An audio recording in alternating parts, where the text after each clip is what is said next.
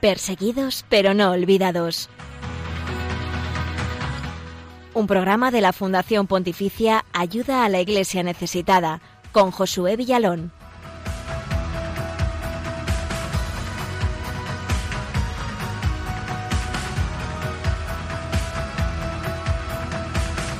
Y aquí estamos un martes más, 20 eh, de mayo. Gracias por abrirnos vuestras casas, eh, vuestros oídos, vuestros corazones a este espacio de información, oración y caridad con la Iglesia pobre y perseguida alrededor del mundo.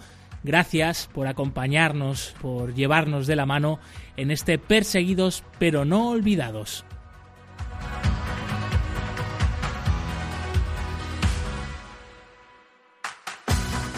Continúa la crisis del coronavirus. En muchísimos países del mundo esta pandemia mundial está sumándose a otras muchas necesidades y carencias que ya venían viviendo sus habitantes desde hace meses. Y uno de los países eh, que está viviendo pues en continua crisis desde hace ya más de nueve años es Siria, en Oriente Medio. Eh, un país que sigue azotado por la guerra, cada vez más pequeña, parece que más arrinconada, pero que sigue sufriendo, por ejemplo, entre otras consecuencias, un embargo económico internacional tremendo que deja a gran parte de su población sin acceso a los recursos más básicos. Ahora esto se suma el COVID-19 que ha hecho que la gente tenga que confinarse en sus casas y en particular la situación de los cristianos allí pues sigue siendo muy precaria. Ahora además no tienen acceso a las Eucaristías, los templos han tenido que cerrar por precaución para que no se extienda allí esta epidemia. Enseguida vamos a hablar en unos minutos mm, desde Siria nos va a acompañar además desde la ciudad de Alepo más concretamente el hermano George Sabé, marista, que desde el comienzo de la guerra en Siria está al frente de una de las organizaciones que más apoyo dan a los más necesitados en esta ciudad que fue sitiada por la guerra y por los enfrentamientos durante años.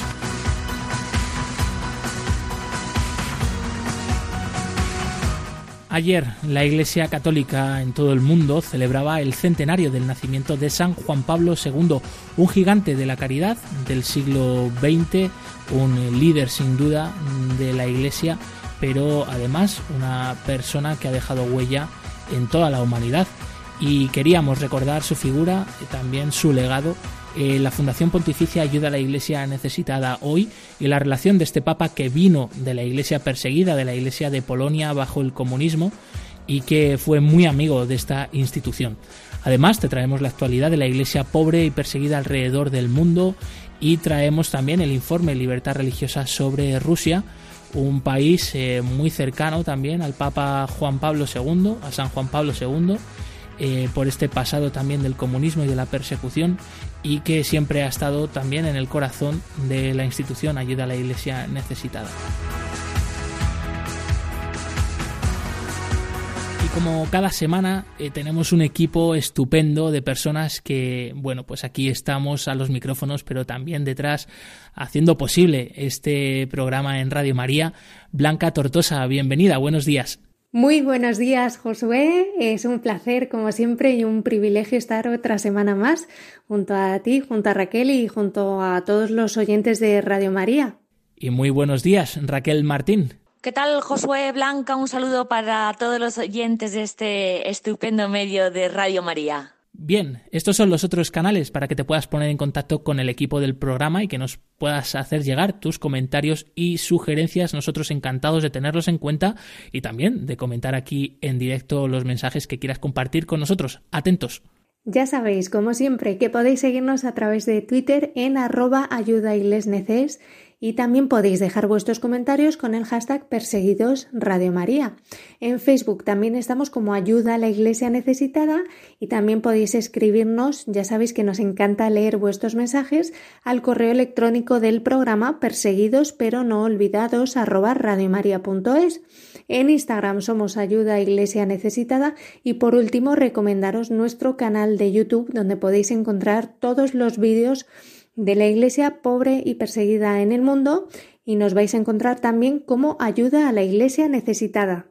Y no se nos puede olvidar saludar a aquellos que nos escucháis desde Hispanoamérica oyentes de Radio María, sobre todo en República Dominicana, en Perú y en Venezuela. Bienvenidos también a vosotros. Un fuerte abrazo.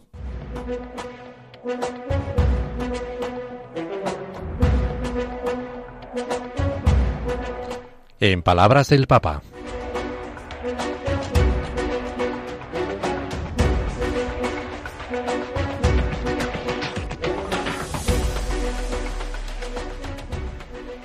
Tenemos un breve mensaje, una reflexión del Santo Padre, el Papa Francisco, con la que queremos arrancar nuestro programa de este 20 de mayo. En este mensaje, el Santo Padre hablaba sobre la oración como lo más íntimo que hay en nuestro interior, en nuestro corazón y aquello que nos conecta con Dios. No podríamos vivir sin respirar. Igualmente no podemos vivir y mantener una vida espiritual fuerte si no nos dirigimos a la oración a nuestro Padre en el interior de nuestro corazón. Sobre esto reflexionaba el Santo Padre en la pasada audiencia del 13 de mayo.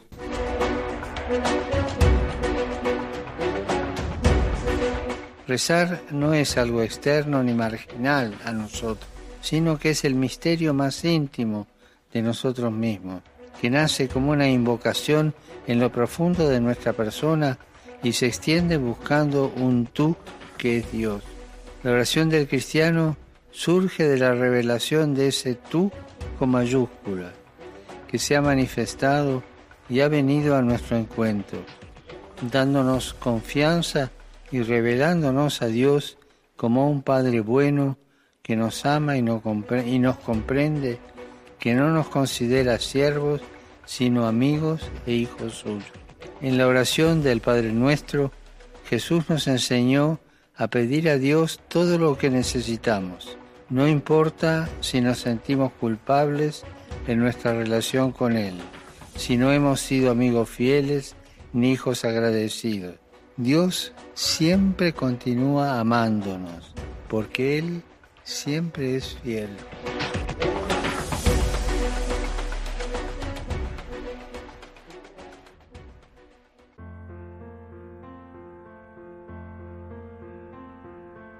En la Eucaristía recibimos a Cristo en forma de vino y pan, en los necesitados en forma de carne y sangre. Padre Berenfried van Straten, fundador de Ayuda a la Iglesia Necesitada.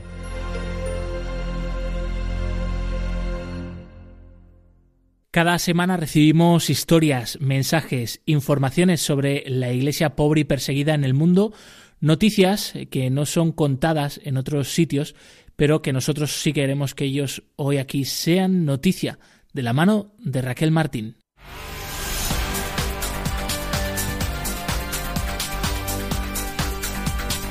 Queremos que sea noticia.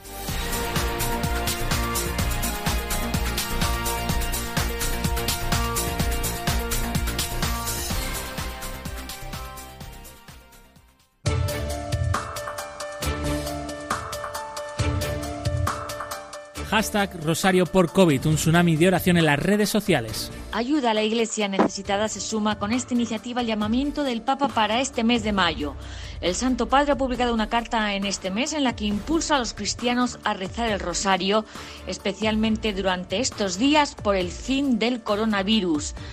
Ante esta llamada, la Fundación Ayuda a la Iglesia Necesitada lanza hashtag Rosario por COVID en redes sociales, sumándose a esta iniciativa mundial de oración a través de las redes por el fin de la pandemia.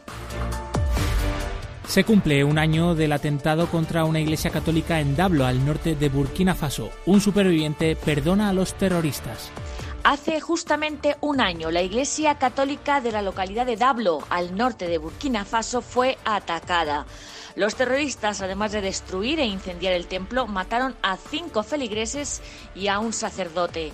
Entre los supervivientes del ataque estaba Martín, que es un nombre ficticio por su seguridad, hijo de uno de los asesinados y que vio cómo ocurría el ataque en ese momento. En declaraciones ayuda a la iglesia necesitada, este joven Martín ha asegurado que perdono a quienes asesinaron a mi padre niegan ayuda por el COVID-19 a cristianos en Pakistán. El director ejecutivo de la Comisión Nacional de Justicia y Paz, la Organización de Derechos Humanos, de los obispos católicos en Pakistán ha denunciado alto y claro a la Fundación Ayuda a la Iglesia necesitada que algunas ONGs y líderes musulmanes en su país se niegan a prestar ayuda de emergencia por el COVID-19 a los cristianos y demás minorías religiosas, a pesar de encontrarse estos entre los más afectados de la pandemia. Además, ha pedido al gobierno pakistaní que ahora con la desescalada que se está produciendo poco a poco en el país, proporcione máscaras y guantes y los demás equipos de protección ante el COVID-19 a los trabajadores de los servicios de limpieza, de canalización e higiene y a todos los trabajadores domésticos, precisamente en los que hay más cristianos. Siria lucha contra la pandemia con pocos médicos y un sistema de salud muy débil. La guerra en Siria ha dejado el sistema nacional de salud muy deteriorado. Se han perdido muchos hospitales y centros de salud destruidos por los terroristas, como el Hospital Al-Kindi y el Hospital Oftalmológico, totalmente destruidos. Muchos aparatos e instrumentos médicos fueron saqueados. Miles de doctores emigraron por los terroristas porque les amenazaron con matarlos o secuestrarlos. Por tanto, el sistema de salud se encuentra en un estado frágil y aquí radica el temor de que este virus se propague entre la gente, especialmente entre los soldados sirios. Son afirmaciones del sacerdote católico armenio Antoine Taan. Además, esta epidemia mundial lleva a los sirios sobre todo a temer las consecuencias económicas que por una parte podían agravar todavía más el calvario de sirios y por otra provocaría la disminución de las ayudas y programas de emergencia ahora más necesarias que nunca para sobrevivir.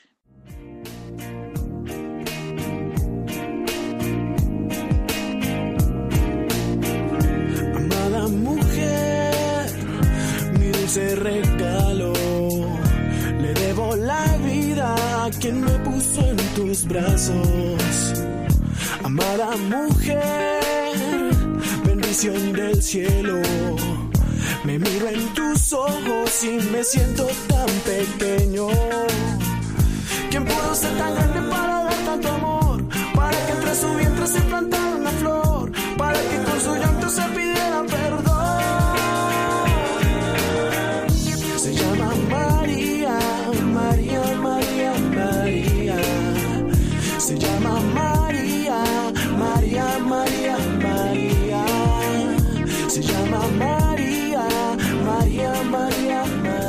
Son ya más de nueve años lo que dura la guerra en Siria, un conflicto que ha dejado más de medio millón de muertes y millones de personas huidas del país o desplazadas en su interior.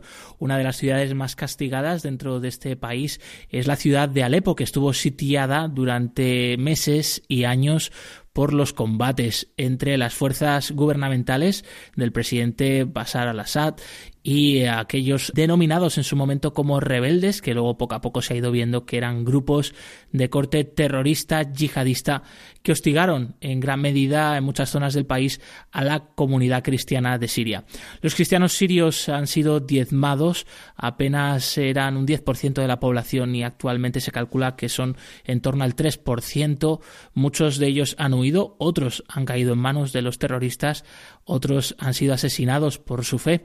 Para contarnos la situación ahora actualmente con esta nueva crisis del coronavirus en Siria, que también está afectando mucho a toda la población, está con nosotros al otro lado del teléfono el hermano George Sabé, marista, que desde Alepo atiende los micrófonos de Radio María. Bienvenido, hermano George.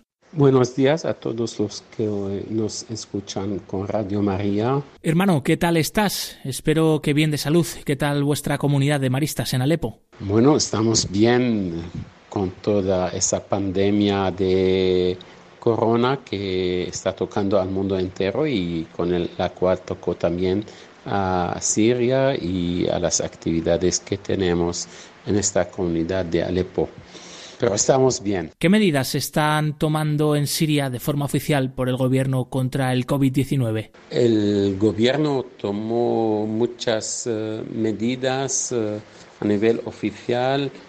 En primer lugar, cerrar las fronteras, impedir los viajes entre las ciudades, también al interior de la ciudad uh, un confinamiento casi total al principio, después Eh, ahora actualmente de las 6 de la tarde hasta las 6 de la mañana, las escuelas, universidades, todos los centros que reciben a grupos de gente, todo lo que es hoteles, restaurantes están cerrados completamente. Está invitando a la población hacer lo máximo de prudencia con el, con el tema y pues eso es uh, lo que pudo hacer el gobierno sirio. ¿Y cómo ha cambiado vuestro día a día esta pandemia, hermano? ¿Se ha incrementado vuestra ayuda a los más necesitados en Alepo? En realidad, de una parte tuvimos que parar todas las actividades ya que están prohibidas uh, y es por medidas de, de seguridad y de higiene. Pero también recibimos una propuesta de uh, ayuda a las personas uh, ancianas, solas, cuya familia está fuera del país o que están enfermas o que no reciben uh, una comida no, o no pueden prepararla.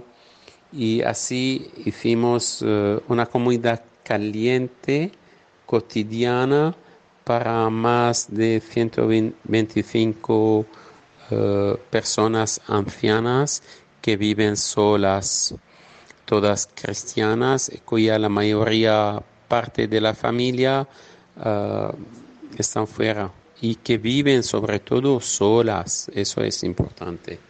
¿Cuál es la situación general precisamente en Alepo en estos días debido a esta nueva crisis?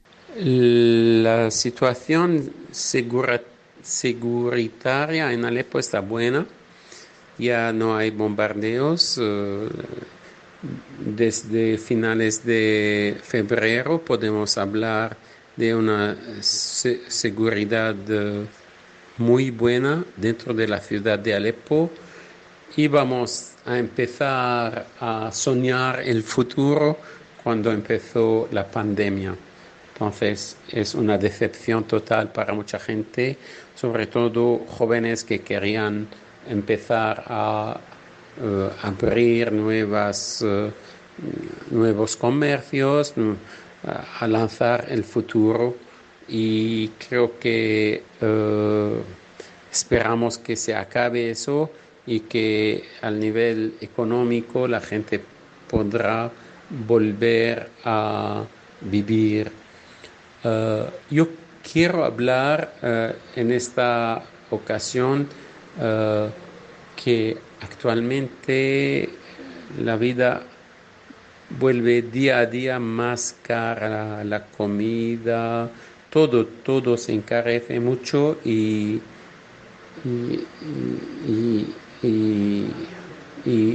si puedo hablar, en parte, en parte es a causa del embargo, de, de que no podemos recibir todo eh, y el comercio está prohibido, estamos bajo un embargo muy fuerte exterior. La gente vuelve a ser más pobre, más pobre. ¿Qué necesidades más importantes tiene ahora la gente y la iglesia en Siria? Actualmente lo que necesitamos es que se quite este embargo, se quite, se que los uh, gran políticos uh, de los países occidentales vuelvan a reconsiderar sus decisiones en contra de, de, Siria, en contra del pueblo sirio, quien es el primero que sufre. Por favor, a través de Radio María, quiero lanzar esta llamada de una manera o de otra si se puede presentar a los grandes decidores de este mundo, a los grandes políticos y hacerles comprender que no está permitido que hay hasta hoy día sanciones económicas, médicas y tantas otras contra una población que sufrió durante nueve años de una guerra terrible. eso no está permitido. Por favor, ayudadnos en eso. Algunas de las familias cristianas que tuvieron que huir de Alepo debido a los enfrentamientos y a los combates y a esta situación también de crisis económica han vuelto ya. Eh, ¿Sabes eh, si algunas de estas personas que huyeron han regresado? De, dentro del país eh, hay familias que han vuelto. Hay familias que habían huido la parte donde había combates están volviendo, pero cuesta mucho dinero para reconstruir su, su vivienda, para comprar muebles, eh, para enviar a los niños a la escuela y para abrir los comercios. Y, pero hay la voluntad, hay esa esperanza que nos permite de pensar que Siria eh, se levantaría un día más y podría seguir caminando hacia una paz total en todo el país. Antes de despedirte, hermano George, nos gustaría que compartieras con nosotros un último mensaje para los oyentes de Radio María, algún mensaje de esperanza como saludo final. Bueno, en primer lugar os quiero agradecer eh, esa posibilidad de, transmitir uh, un mensaje desde Alepo, desde Siria, pero al mismo tiempo eh, quiero decir que estamos en el mes de María. A nosotros maristas nos gusta llamar a María nuestra buena madre. Qué bonito que hoy podamos confiarnos mutuamente a la protección de María, nuestra buena madre, y que ella mantenga ah, nuestra esperanza. Me acuerdo de un canto que decía, Santa María, uh, el ritmo de nuestra esperanza y que Santa María mantenga el ritmo. No queremos perder la esperanza, queremos sostener uh, todos, todas las personas eh, para que la esperanza eh, siga eh, iluminando nuestra vida. Muchas gracias y hasta muy pronto. Muchas gracias, gracias a ti, hermano George Sabé, marista de la ciudad de Alepo, por atendernos, por estar con nosotros aquí en Perseguidos pero no olvidados. Quiero servirte con mi vida. Hasta tu voluntad, hasta la eternidad. I surrender all I am now. To proclaim your word to all the world. Señor.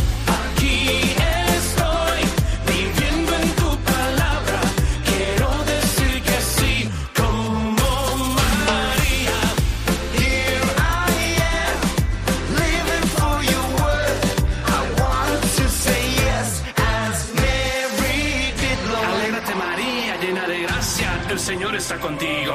No tengas miedo porque has hallado gracia ante Dios. Vas a concebir un hijo y su nombre es Jesús.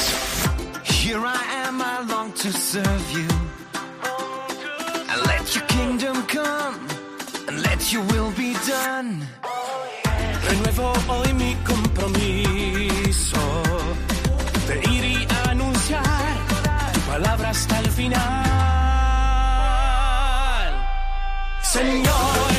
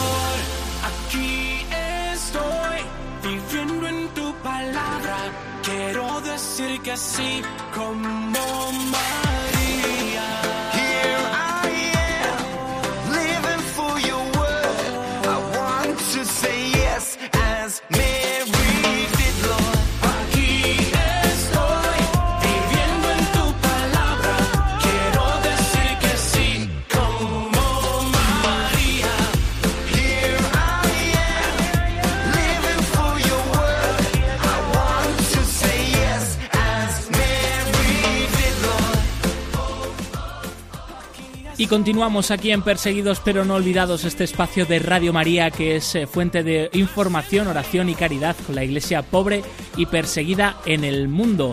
Estamos contigo semana a semana trayéndote el testimonio de nuestros hermanos que tienen una fortaleza inmensa y una esperanza puesta en Cristo resucitado. Acabamos de hablar con el hermano George Sabé desde Alepo, Siria, que nos contaba la situación actualmente que se vive en el país debido a esta nueva crisis del coronavirus que se suma a los ya más de nueve años de guerra civil. Y tenemos, tenemos muchos más eh, contenidos. Antes de eso, compartimos contigo un mensaje de parte de esta casa que nos acoge de Radio María, una misión muy importante la que tiene la radio hoy en nuestros días de acompañar a tantas personas que están a veces también incluso solas en sus propias casas, de seguir siendo fuente de esperanza y un mensaje de alegría y de evangelización, de buena noticia en estos momentos que corren, además de tanto sufrimiento por el coronavirus. Estad muy atentos. En estos días de emergencia sanitaria y social, en que muchas actividades se han detenido, Radio María no ha interrumpido su presencia en las ondas, pues tenemos la misión de acompañar a los hermanos, muy especialmente en estos momentos difíciles.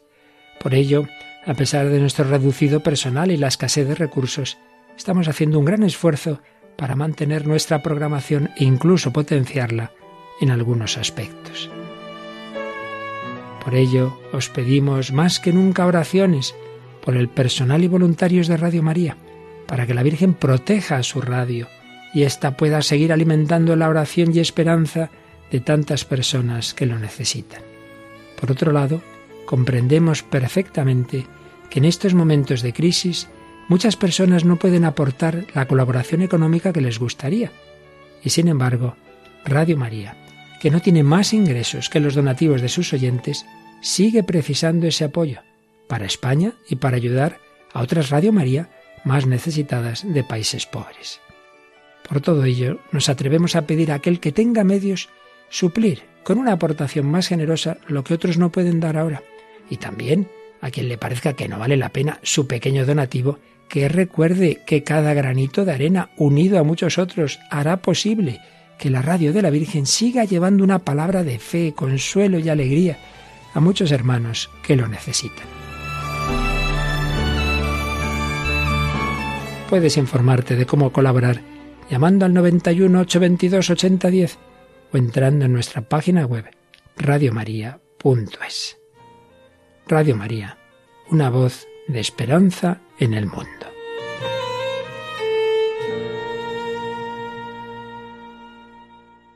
Justamente ayer, 18 de mayo, se celebraba el centenario del nacimiento de San Juan Pablo II, el gran papa del siglo XX y principios del siglo XXI, que marcó un antes y un después eh, también, entre otros, a la institución Ayuda a la Iglesia Necesitada. Siguiendo sus huellas, hoy todavía esta institución apadrina muchísimos proyectos que llevan su nombre y sigue inspirándose en las palabras de este Santo Padre.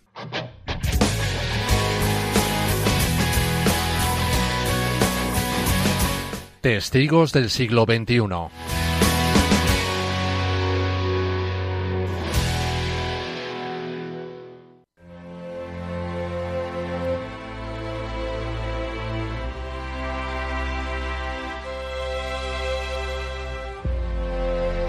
El fundador de Ayuda a la Iglesia Necesitada, el padre Berenfried van Straten, tuvo una estrecha relación con el Papa San Juan Pablo II. Se conocieron mucho antes de que Karol Wojtyla fuera nombrado en 1964 arzobispo de Cracovia. el que iba a ser papa, había acudido durante largos años al padre Berenfried como encargado de la conferencia episcopal polaca para hablar sobre proyectos de apoyo a la Iglesia de su patria gobernada entonces por los comunistas. Su primer combate común lo acometieron el joven arzobispo y el padre Berenfried en 1967, cuando los comunistas erigieron cerca de Cracovia una colonia para los trabajadores en una planta siderúrgica. Querían erigir una ciudad sin Dios para un total de 200.000 habitantes y, a fin de promover el ateísmo, no proyectaron ninguna iglesia para la colonia. Pese a ello, domingo tras domingo, miles de creyentes celebraban a la intemperie y en torno a una cruz la Santa Misa. Pero pese a todas las vejaciones de los comunistas, finalmente fue posible construir, con el apoyo de ayuda a la Iglesia necesitada, un templo con cabida para 5.000 creyentes. En 1977 el arzobispo Boitila pudo consagrar la Iglesia.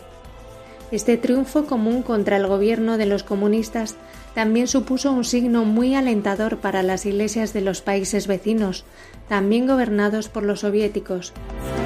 Ambos amigos estaban convencidos de que algún día el telón de acero caería y que Dios regresaría a los países gobernados ateamente. Ninguno de los dos hacía concesiones ni tenía temor a la hora de nombrar a la verdad por su nombre y de reconocer los numerosos ataques contra Dios y el hombre como obra del mal, tanto el comunismo en el este como la cultura de la muerte en Occidente. La corrección política y la opinión general no eran su vara de medir. También en su aspiración a la reconciliación fueron aliados proféticos. Así el Papa Juan Pablo II encargó al padre Berenfried, tras el derrumbe del comunismo, que buscara la reconciliación con la Iglesia ruso ortodoxa. Por ello, y pese a su avanzada edad, el padre Berenfried viajó dos veces a Rusia para reunirse con el patriarca Alexis II y numerosos obispos ortodoxos, a los que prometía su oración y ayuda. Fue el Papa Juan Pablo II quien acuñó esta frase Necesitamos dos pulmones, el occidental y el oriental, con los que respira el cristianismo.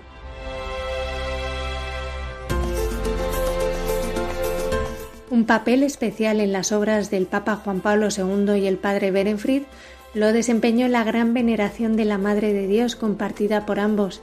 Tanto a Juan Pablo II como al Padre Berenfried les unían estrechos lazos con el santuario mariano de Fátima. Para el Papa Juan Pablo II, el hecho de sobrevivir al atentado del 13 de mayo de 1981 fue gracias a la ayuda de la Virgen de Fátima, y por ello hizo que integraran la bala que casi le mató en la corona de la Virgen.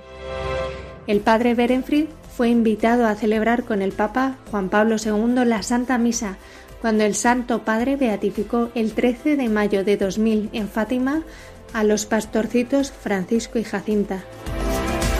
Para el fundador de Ayuda a la Iglesia Necesitada, la procesión vespertina con antorchas, en la que fue conducido en silla de ruedas, inmediatamente después de la imagen de la Virgen y rodeado de un millón de peregrinos, fue uno de los momentos culminantes de su vida.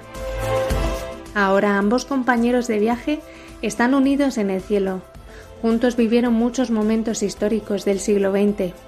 Uno junto al otro lucharon, siempre fueron proféticos, a menudo incomprendidos, y dejaron un legado inmenso. El periodista italiano Horacio Petrosillo escribió acerca de su despedida. Juan Pablo II le puso a su viejo amigo la mano en el hombro. Fue un gesto con el que, como sucesor de San Pedro, confirmó con el carisma propio del Papa a una fundación providencial como ayuda a la Iglesia necesitada.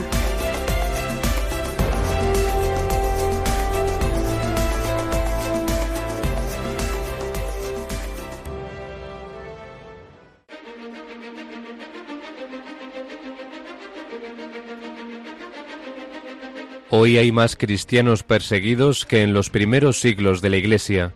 Nadie habla de ellos. Nosotros sí. Perseguidos pero no olvidados. Un programa de ayuda a la Iglesia necesitada en Radio María.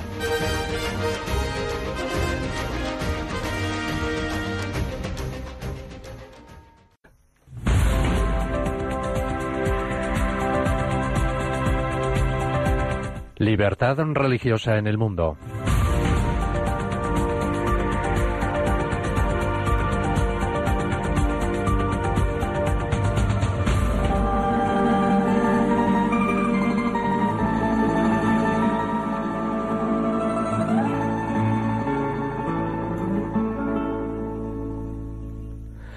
Constitución de Rusia, del 12 de diciembre de 1993, declara que el Estado ruso es no confesional y garantiza la libertad de religión.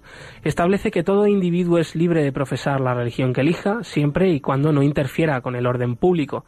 Según la Ley de Libertad de Conciencia y Asociaciones Religiosas de 2007, el Estado solo reconoce el cristianismo ortodoxo oriental, el judaísmo, el islam y el budismo como religiones tradicionales aunque ignora el papel histórico de la religión católica y de las comunidades protestantes en Rusia desde el siglo XVI y concede a la Iglesia Ortodoxa rusa una posición de privilegio en el acceso a las autoridades públicas, las iglesias católica y luterana disfrutan del mismo estatus de reconocimiento pleno, recibiendo por ello el mismo apoyo gubernamental que las religiones tradicionales,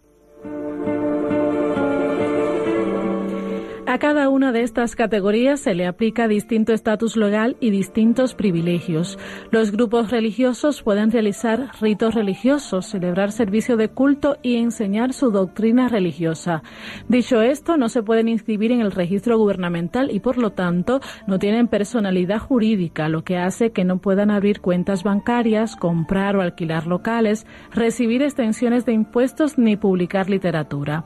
Tras 15 años en esta primera categoría, el grupo religioso se puede convertir en organización religiosa local, siempre y cuando cuente con un mínimo de 10 individuos con residencia permanente en una zona determinada. Son entidades registradas tanto a nivel local como federal y tienen derecho a recibir ventajas y beneficios que no están a disposición de los grupos religiosos.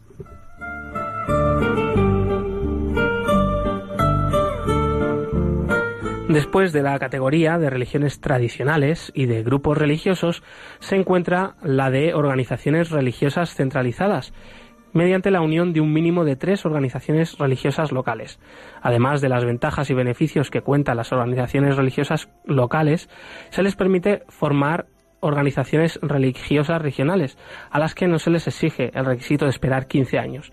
También una vez que una organización central tiene más de 50 años de vida, puede incorporarse al término de Rusia o ruso en su título oficial. La ley de extremismo también se ha utilizado para perseguir a individuos y grupos religiosos que se consideran como amenaza potencial para la seguridad, en ocasiones de forma poco justificada. Por último, el Código de Delitos Administrativos recoge que y refuerza las restricciones contra supuestos grupos extremistas. Las religiones tradicionales, ortodoxos, judíos, musulmanes y budistas, así como las comunidades que cuentan con un amplio reconocimiento, cuando no pleno por parte del Estado, católica y luterana, no han registrado casos de discriminación y disfrutan de una verdadera libertad religiosa. Sin embargo, los miembros de las religiones no tradicionales, como los testigos de Jehová, las iglesias evangélicas en casa y los musulmanes que leen el teólogo turco Said Nursi, sufren violaciones de su libertad religiosa. En cuanto a los incidentes registrados eh, en relación a la posesión de literatura y otros artículos prohibidos por el gobierno, por su supuesto contenido extremista, encontramos que los testigos de Jehová y los seguidores del clérigo musulmán Said Nursi son los que más presiones sufren bajo la acusación de poseer literatura prohibida. En el pasado año 2015 se realizaron redadas en cuatro salones de reuniones de los testigos de Jehová en distintas ciudades en una operación coordinada. En enero de 2016, la policía rusa y las fuerzas de seguridad interrumpieron en un servicio de culto de los testigos de Jehová en Virovizán para registrar el local. En ese momento estaban congregadas 150 personas. Se encontró un paquete con artículos incluidos en la lista federal de literatura extremista. Algunos de los presentes aseguraron que alguien colocó el paquete allí para inculparles. En cuanto a los incidentes en procesos por celebrar reuniones y manifestaciones religiosas públicas sin permiso gubernamental, en 2014 el pastor protestante Alexei Kolyasnikov fue condenado por el Tribunal Regional de Krasnodar a pagar una multa de 30.000 rublos por dirigir una sesión de estudio de la Biblia en una cafetería de Sochi, donde se había reunido con miembros de su grupo cristiano no registrado. Otros grupos religiosos también han sido condenados a pagar multas por ejercer su libertad de asamblea y por expresar su fe. En marzo de 2015, un tribunal de distrito de Rostov del Don condenó a dos testigos de Jehová por violación del procedimiento establecido para llevar a cabo actos públicos. En mayo de 2015, ocho bautistas del centro de Crimea fueron condenados a pagar multas por celebrar una reunión religiosa al aire libre. El panorama de la libertad religiosa en Rusia es que, a pesar de las dificultades, hay señales de esperanza, sobre todo la reunión sin precedentes históricos que mantuvieron en febrero de 2016 el Papa Francisco y el patriarca ortodoxo ruso Cirilo en Cuba. Los 30 puntos del documento conjunto firmado por los dos dirigentes suponen un avance significativo en la apertura a una cooperación más estrecha entre ambas iglesias, tanto dentro como fuera de Rusia. No obstante, las minorías religiosas se siguen enfrentando a enormes dificultades para conseguir legitimidad en Rusia. Continúan las redadas policiales a viviendas y lugares de culto. Los miembros de las minorías religiosas viven bajo las amenazas de acciones judiciales conforme a los artículos del Código Administrativo. El panorama religioso de Rusia es complejo, ya que se ha forjado en un territorio muy amplio, con una gran variedad de grupos étnicos y culturales diversos, que han superado un pasado soviético en el que se produjo una fuerte persecución de los creyentes. También está creciendo el temor a la creciente radicalización islámica en ciertos ambientes de las poblaciones musulmanas del norte del Cáucaso. Aunque la situación de la libertad religiosa está mejorando en Rusia, los grupos religiosos minoritarios siguen enfrentándose a rígidos obstáculos legales mientras el Estado estudia cómo tratar a los nuevos grupos religiosos.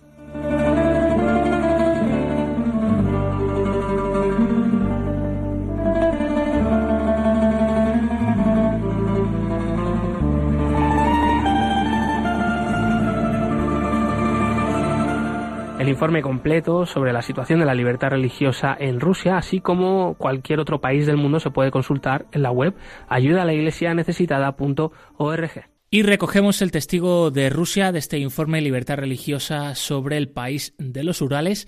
Y vamos a conocer qué nos trae esta semana Blanca Tortosa, de su mano, como siempre, esta sección musical de cómo cantan y rezan con la música nuestros hermanos en la fe alrededor del mundo.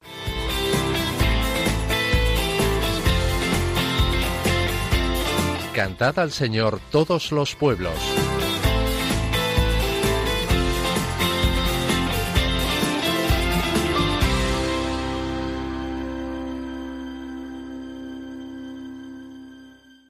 Sí, hoy que recordamos la figura de este gran santo de nuestro tiempo como es San Juan Pablo II y vamos a viajar por ello hasta Polonia para escuchar una emotiva canción dedicada a la Virgen de Czestochowa, que es la patrona del país y a la que el santo tenía una enorme devoción. Esta versión que vamos a escuchar fue interpretada por la orquesta y el coro de la JMJ de Cracovia en 2016, en la que se recordó especialmente la entrañable figura del Papa polaco. Y como siempre, suena así de bien.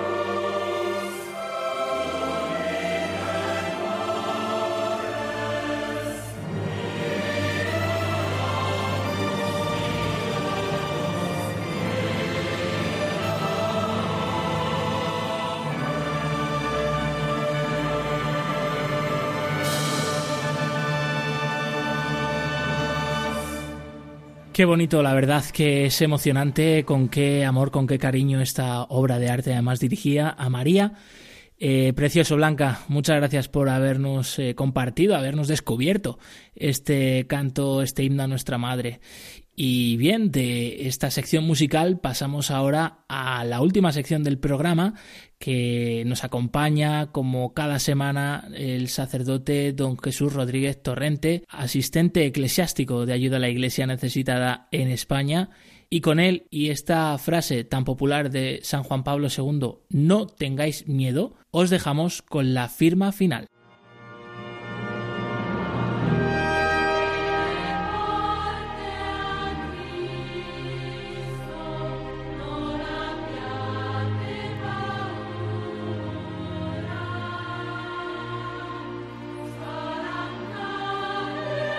No tengáis miedo.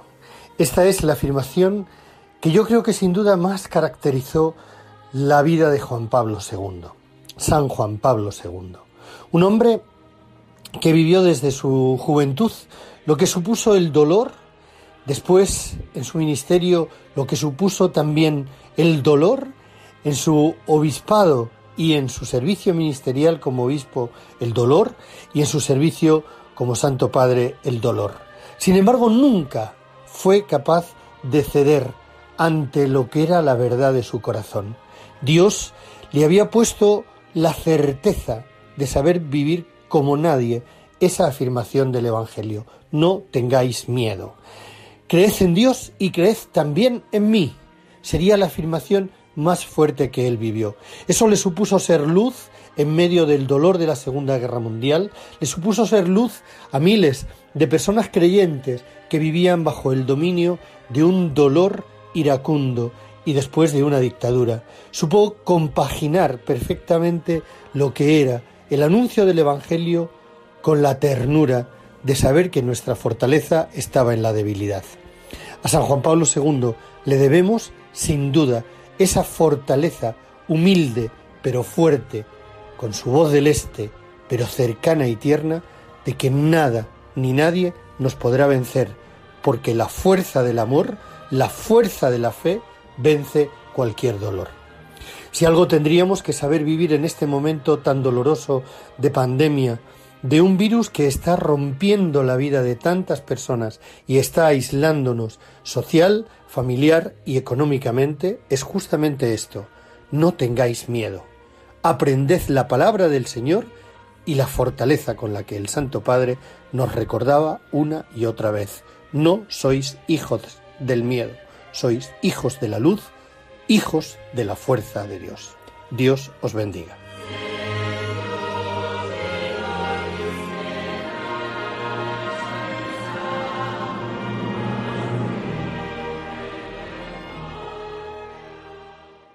Qué gran santo nos ha regalado Dios, el Espíritu Santo, para la Iglesia, para la historia y también para nosotros, que sigue unido a cada uno de nosotros, ayudándonos en nuestra vida de fe y cómo su vida pues sigue siendo inspiración para tantos y tantos cristianos alrededor del mundo para cumplir el Evangelio hoy.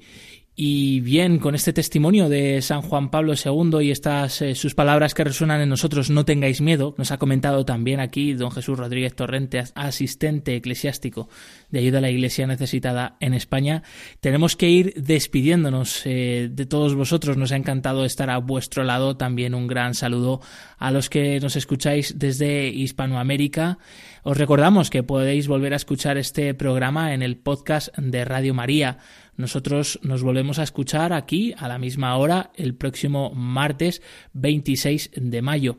Blanca Tortosa, un placer una semana más haberlo compartido contigo. Muchas gracias Josué Villalón y hasta la semana que viene. Y muchas gracias también a ti Raquel Martín. La semana que viene más noticias, más y mejor. Muchas gracias amigos. Un abrazo a todos. No se olviden de rezar durante esta semana por los cristianos pobres y perseguidos alrededor del mundo y estaremos también unidos a vosotros en esa oración.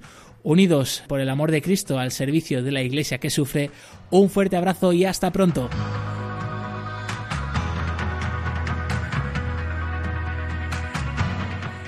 Perseguidos pero no olvidados. Un programa de la Fundación Pontificia Ayuda a la Iglesia Necesitada con Josué Villalón.